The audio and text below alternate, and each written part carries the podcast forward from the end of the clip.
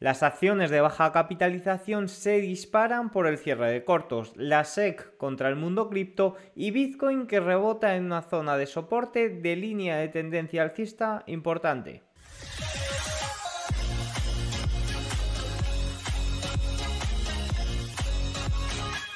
Muy buenas, bienvenidos todos un día más al cierre de sesión del martes 6 de junio de 2023. El día de hoy ha sido un día muy aburrido a nivel de datos macro, apenas hemos tenido alguna cosilla que ahora vamos a ver, pero sí que ha sido un día interesante a la hora de recopilar información y de también tener noticias como por ejemplo lo de que la SEC va contra el mundo cripto en general, demandando ayer a Binance y en el día de hoy a Coinbase.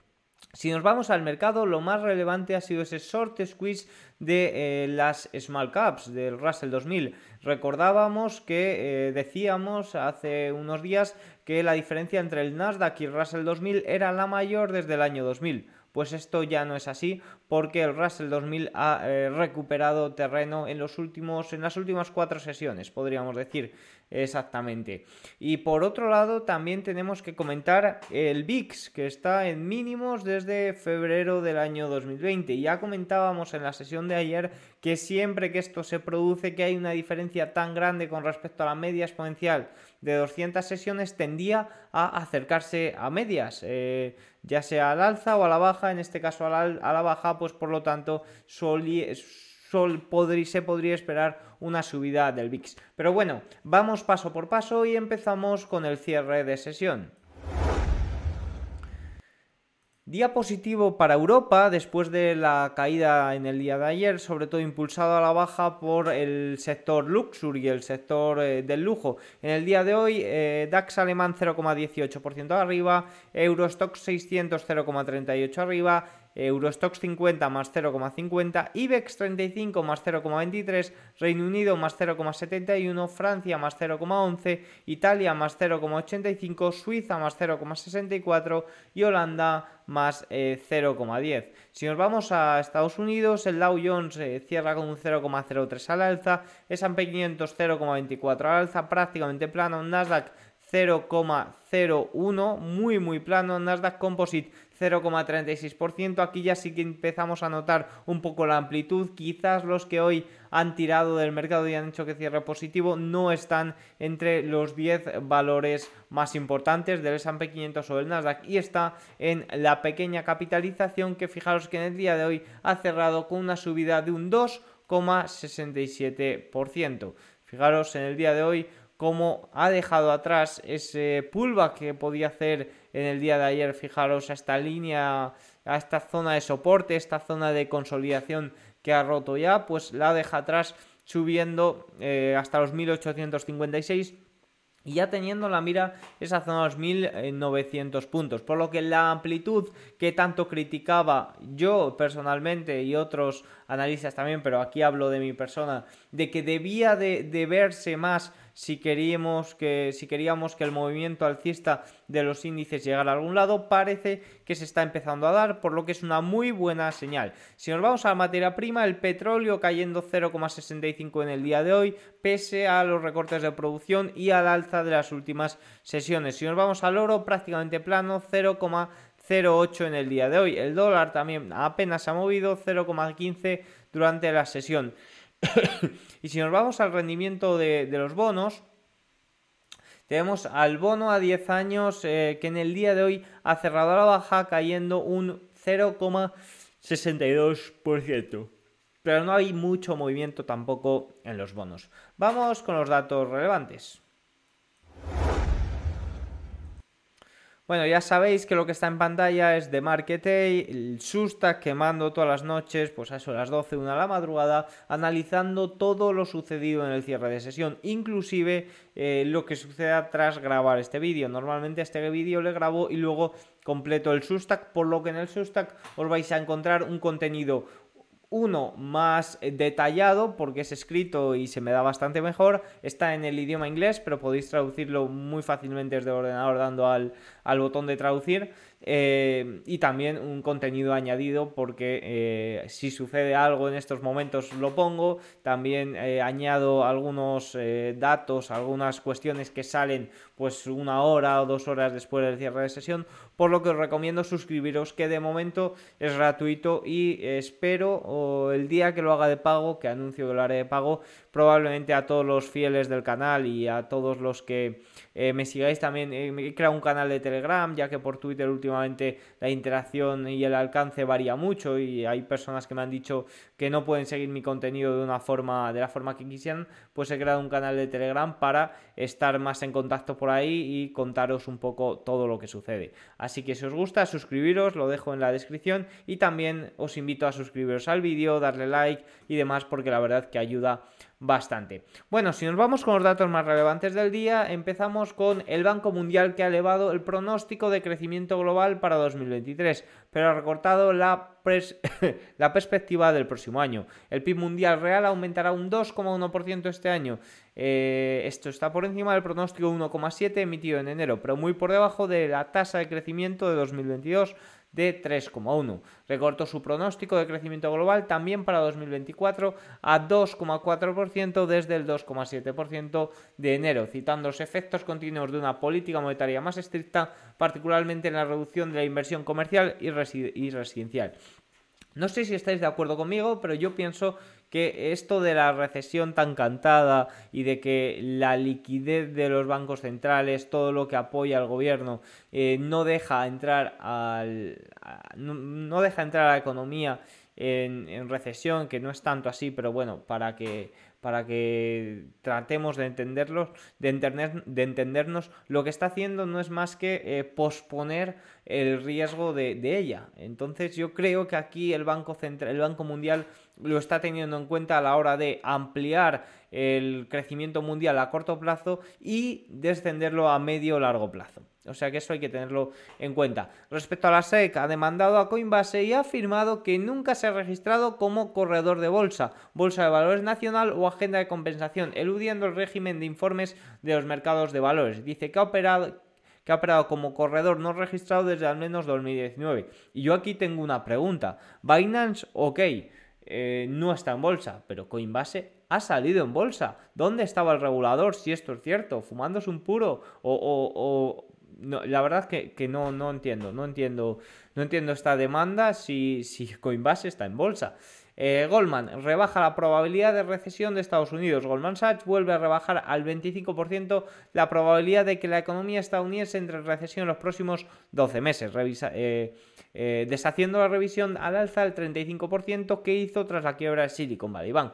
El economista jefe dice que Goldman tomó una decisión porque el acuerdo presupuestario bipartidista solo dará como resultado pequeños recortes de gastos que deberían dejar el impulso general eh, neutral durante los próximos años. También dice que Goldman confía más en su estimación de que tensiones bancarias restarán solo un modesto 0,4 puntos básicos del crecimiento del eh, PIB real este año, ya que los precios de las acciones de los bancos regionales se han estabilizado, las salidas de depósitos se han desacelerado, los volúmenes de préstamos se han mantenido y las encuestas de préstamos apuntan a un ajuste limitado en el futuro. Las grandes empresas prevén reducir su espacio de oficinas en los próximos años. Según Bloomberg, la encuesta realizada entre 350 ejecutivos de bienes raíces corporativos internacionales encontró que la mitad de las grandes empresas con fuerza laboral de más de 50.000 empleados reducirá su espacio de oficina entre un 10 y un 20% dentro de tres años. Esto es un poco lo que ya hemos comentado. Al final, eh, las oficinas tienen un gran problema los, bienes, los bancos regionales tienen un gran problema porque son los mayores prestatarios de, este tipo de, préstamos, o sea que eh, ya lo hemos comentado muchas veces en este canal. Pero fijaros lo que muestra el gráfico. Oye, perdonad que eh, se me ha ido. El gráfico muestra que los precios de los inmuebles de oficinas ya han entrado en una fase a la baja y su valor está disminuyendo por primera vez desde 2011, un gráfico que también hemos comentado otras veces por aquí. Vamos con los gráficos más relevantes. El análisis de JP Morgan muestra que los bancos pequeños han representado la mayor parte de los préstamos inmobiliarios comerciales en relación con los bancos más grandes. Como se muestra a continuación, a partir de febrero de 2023, los bancos pequeños representan un asombroso 70% de los préstamos totales, sin incluir los préstamos multifamiliares para tierras de cultivo y para la construcción de los préstamos inmobiliarios totales. Peligro en los bancos comerciales, eh, en los bancos regionales, perdonad. La segunda fase ha pasado, mucho ojo con esta tercera fase, eh, si llega en algún momento, porque el problema de los CRE es un problema bastante, bastante eh, real y que afecta mucho a los bancos regionales.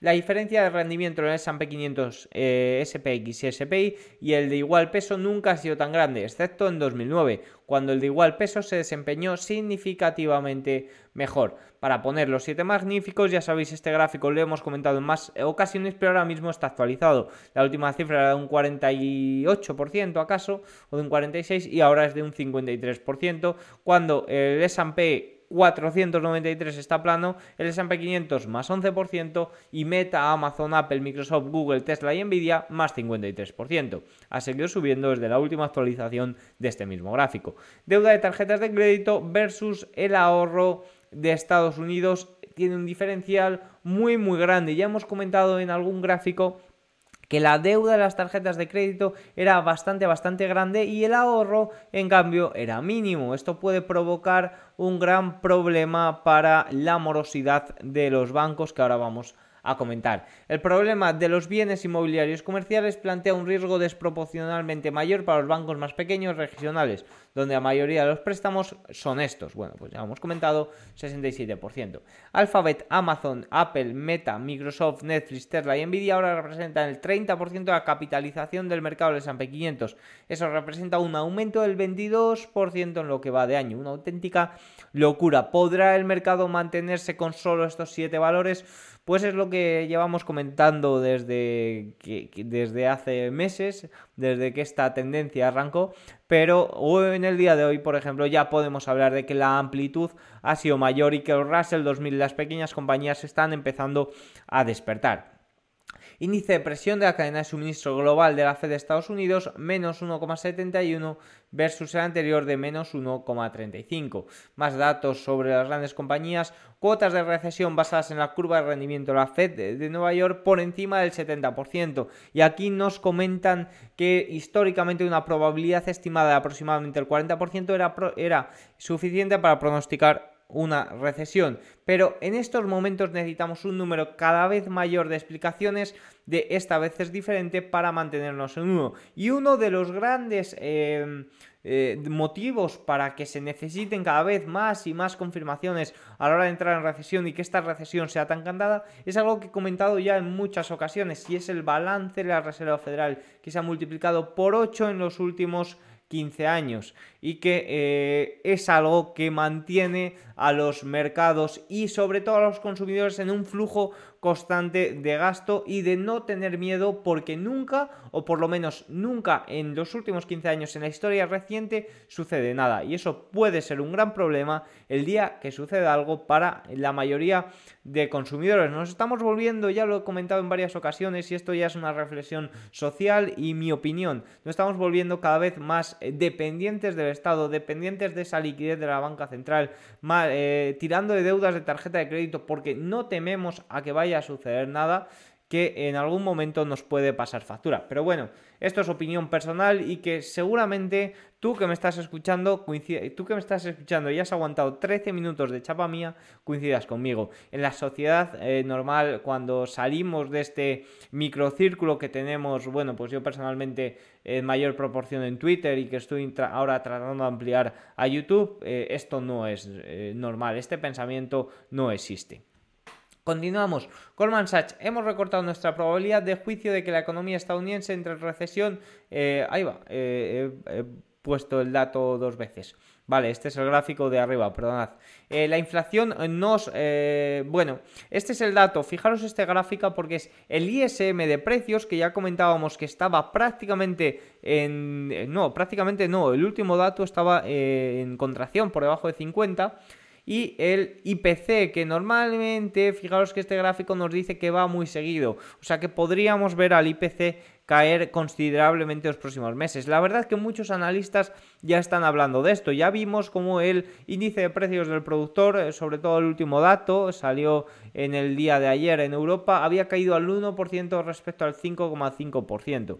Ya estamos viendo unas presiones inflacionarias bastante, bastante a la baja. Y el problema no es ese, el problema es que repunte de nuevo, porque ahora mismo esos datos son tan, tan bajos, sí que es cierto que el IPP intermensual incluso fue deflacionario, eso es un muy buen dato, pero a nivel datos eh, interanuales se están viendo muy afectados por la tasa base y el gran crecimiento que tuvo hace un año. O sea que eh, veremos cuando todo esto pase si se estabiliza en ese 2-3% por lo menos, que es lo que se estima para los próximos años. La morosidad, este dato le quería comentar, se disparó en mayo en las células hipotecarias vinculadas a oficinas. Las tasas de vacantes en espacio de oficinas de los Estados Unidos alcanzaron eh, un récord de más 16%. Los Ángeles están en más 30% de vacantes, que ya lo hemos comentado y San Francisco también. Siempre que haya un aumento significativo de la inflación, no está de más recordar la recesión de la década de 1980 y la acción del precio S&P 500 durante la recesión de 1980. El S&P 500 agregó un rendimiento positivo durante la recesión de finales de 1981 y 82. El S&P 500 cayó un 27%, pero en 1982 alcanzó su máximo histórico antes de fin de año y lo he comentado en varias ocasiones. De hecho, una recesión leve en estos momentos lo vería más apropiado o el mercado se lo tomaría mejor que un aumento de, las, eh, de la inflación o de las estimaciones de inflación, porque eso ya sería, ya, ya obligaría a la Reserva Federal ya no solo a subir tipos de interés, que quizás no lo hagan, pero sí a mantener los tipos altos por más tiempo. Y unos tipos de interés en estos momentos por encima del 5% o en el 5% pueden tener efectos bastante graves. Recordemos que no pasa nada porque no quieren que pase nada, pero tres de las cuatro mayores quiebras bancarias han sucedido en los últimos meses. Las quiebras de las empresas estadounidenses y no mm, pequeñas, eh, que son empresas considerables, que ya hemos dado el dato aquí en otros vídeos, es eh, la mayor desde el año 2010, creo recordar. O sea que la situación está bien porque nos la quieren contar como bien. No, no es que nos la quieran contar como bien, es que están obligando a que vaya bien. Eh, ya veis el balance de la FED, otra vez lo comento, también... Eh, el sentimiento de los consumidores que no, no afloja y que tiene ese sentimiento, y ya me estoy repitiendo en el vídeo, de que no sucede nada, pero al final eso es eh, lo que está sucediendo principalmente. Entonces, un aumento de, un aumento de la, de la inflación pondría en jaque aún más a los bancos centrales y obligaría a eh, llevar políticas monetarias restrictivas por más tiempo. Bueno, dicho esto, vamos con el análisis técnico.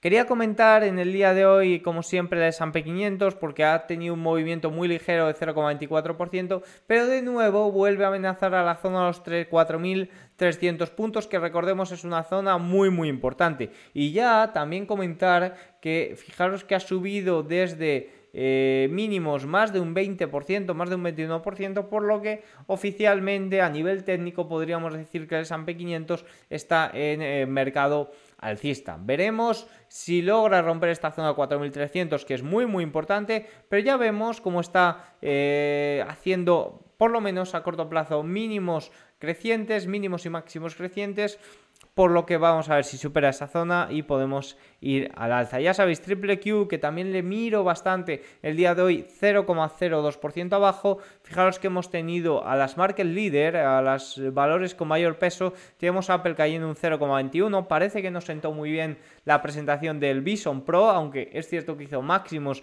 previamente a la presentación, pero al final es un producto muy caro y como vimos en gráficos de ayer, para un nicho muy muy pequeño que no sé yo si compensa demasiado. Microsoft también corrigiendo ligeramente. Fijaros que ha roto el canal alcista al alza y ahora parece que quiere hacer pullback aquí, veremos si para seguir al alza. Lo cierto es que lleva una tendencia vertical muy, muy agresiva y esto en algún momento debe de corregir. Lo que he comentado, el índice S&P 500 no puede seguir subiendo a este ritmo simplemente impulsado por los siete valores de siempre. Estos valores en algún momento deben de corregir, sobre todo valores que estén tan lejos de medias y que hayan tenido una subida tan tan eh, vertical como por ejemplo Microsoft. Amazon, en cambio, que le tardó, costó más en arrancar, pero 1% arriba y cuando sufre el resto de valores, ella sigue eh, bastante, bastante al alza. Sí que es cierto que ya entrando en niveles de sobrecompra, como podemos ver. Nvidia ya ni la comentamos, menos 0,1,32 y desde mi punto de vista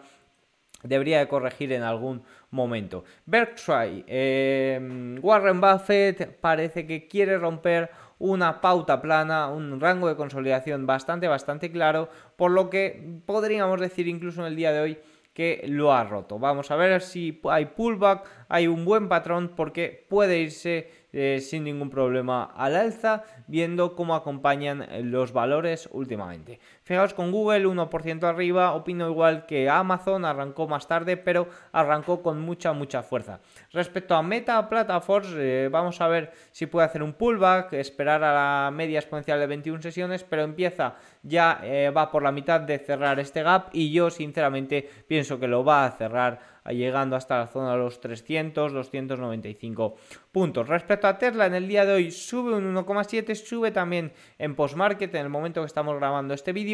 No hemos tenido, fijaros que no hemos tenido a la hora de la rotura ni un mínimo pullback y ya nos hemos ido de nuevo al alza. Un muy buen movimiento de Tesla y que eh, sí que es cierto que parece acompañar también, acompañan datos sobre todo eh, del crédito aquel por el que Tesla bajó impuestos, pues parece que también siguen acompañando. Y esto es un poco lo que eh, comentamos en el día de hoy. Y por supuesto, algo que he mencionado en el título es el movimiento de Bitcoin, que ayer caía por ese dato de la SEC y Binance, pero en el día de hoy parece que recupera todo lo perdido. En el día de ayer, se apoya en una línea de tendencia muy muy clara, fijaros la línea de tendencia que está marcando y ahora tiene por delante la directriz bajista para ver si es capaz de romperla al alza y eh, darnos un buen patrón de entrada para alcanzar eh, los 30.000 puntos y nuevas zonas, los 30.000 dólares, perdón, y nuevas zonas interesantes. Así que dicho esto, tengo poco más que comentar, eh, más allá del Russell 2000, sí que es cierto, tengo que comentar el Russell 2000,